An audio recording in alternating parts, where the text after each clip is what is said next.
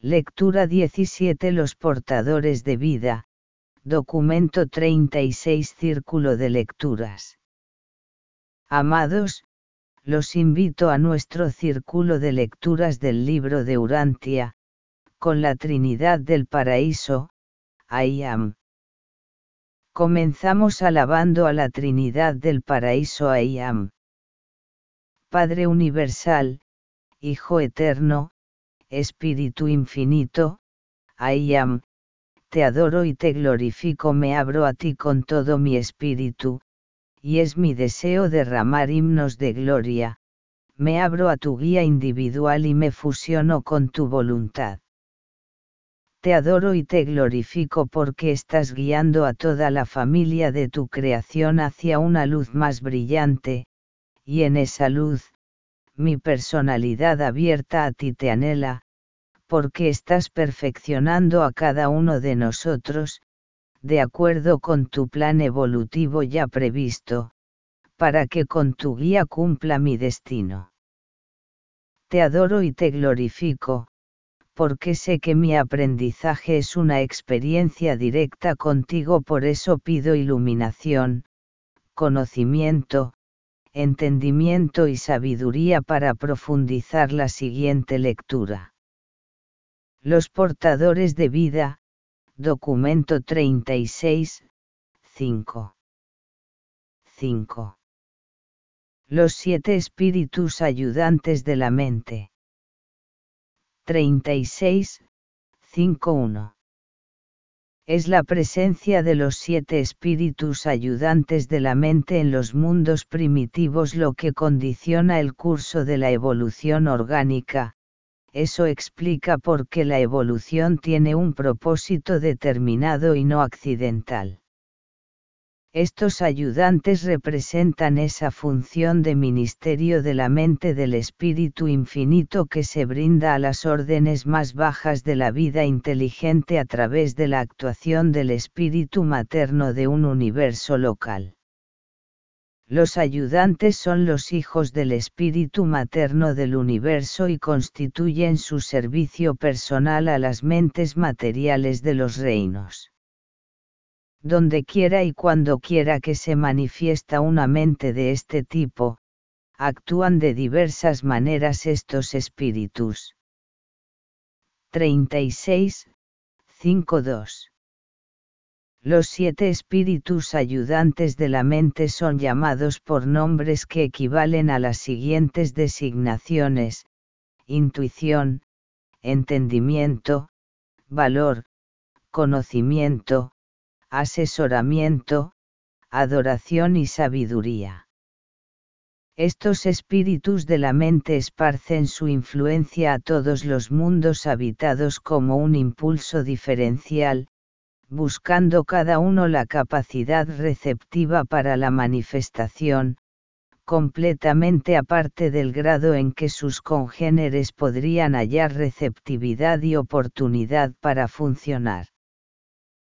36, 5.3 los alojamientos centrales de los espíritus ayudantes en el mundo sede de los portadores de vida indican a los portadores de vida de supervisión el alcance y calidad de la función de la mente de los ayudantes en cualquier mundo y en cualquier organismo viviente dado de estado intelectual. Estos emplazamientos de vida y mente son indicadores perfectos de la función de la mente viviente de los primeros cinco ayudantes. Pero, con respecto al sexto y séptimo espíritus ayudantes, adoración y sabiduría estos alojamientos centrales indican solo una función cualitativa. La actividad cuantitativa del ayudante de la adoración y el ayudante de la sabiduría se registra en la presencia inmediata de la ministra divina en Salvington, siendo una experiencia personal del espíritu materno universal. 36, 5.4 los siete espíritus ayudantes de la mente siempre acompañan a los portadores de vida a un nuevo planeta, pero no deben ser considerados como entidades, son más bien como circuitos. Los espíritus de los siete ayudantes del universo no funcionan como personalidades separadas de la presencia universal de la ministra divina, son, de hecho, un nivel de conciencia de la ministra divina y están siempre subordinados a la acción y presencia de su madre creativa.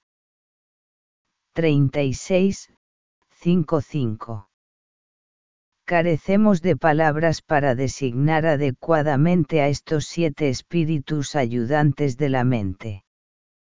Son ministros para los niveles inferiores de la mente experiencial, y se los puede describir, en el orden de los logros evolucionarios, como sigue. 36, 5, 6.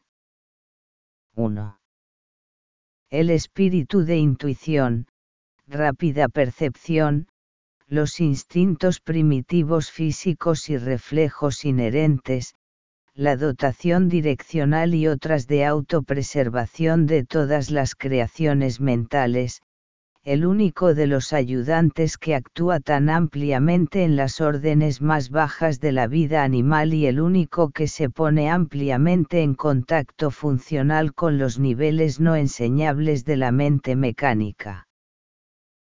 36, 5-7. 2. El espíritu de entendimiento, el impulso de coordinación, la asociación espontánea y aparentemente automática de ideas.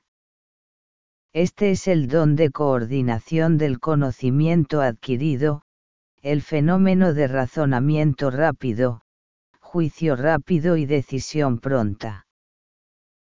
36, 58. 3. El espíritu de valor, la dotación de fidelidad en los seres personales, la base de la adquisición del carácter y la raíz intelectual de la fibra moral e intrepidez espiritual. Al ser iluminada por los hechos, e inspirada por la verdad, esta pasa a ser el secreto del impulso de la ascensión evolutiva por los canales de la autodirección inteligente y consciente. 36, 59. 4. El espíritu de conocimiento, la curiosidad que es madre de la aventura y el descubrimiento, el espíritu científico, la guía y asociada fiel de los espíritus de valor y asesoramiento, el impulso de dirigir las dotaciones de valor hacia caminos de crecimiento útiles y progresivos. 36, 510. 5. El espíritu de asesoramiento, el impulso social, la dotación de la cooperación en la especie, la habilidad de las criaturas volitivas para armonizar con sus congéneres, el origen del instinto gregario entre las criaturas más bajas. 36, 5.11. 6. El espíritu de adoración, el impulso religioso, el primer impulso diferencial que separa a las criaturas de mente en las dos clases básicas de existencia mortal. El espíritu de adoración eternamente distingue al animal con el asociado, de las criaturas de dotación mental sin alma. La adoración es la insignia de la candidatura a la ascensión espiritual. 36, 512. 7. El espíritu de sabiduría, la tendencia inherente de todas las criaturas morales hacia el avance evolucionario ordenado y progresivo. Este es el más elevado de los ayudantes, el espíritu coordinador y articulador de la tarea de todos los demás.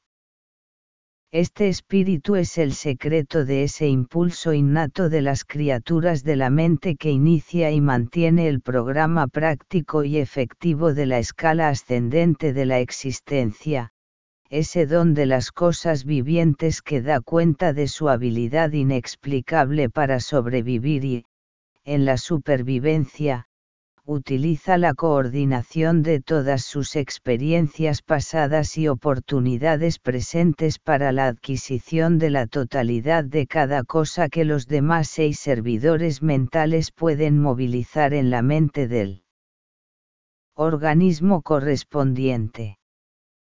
La sabiduría es la cima de la realización intelectual.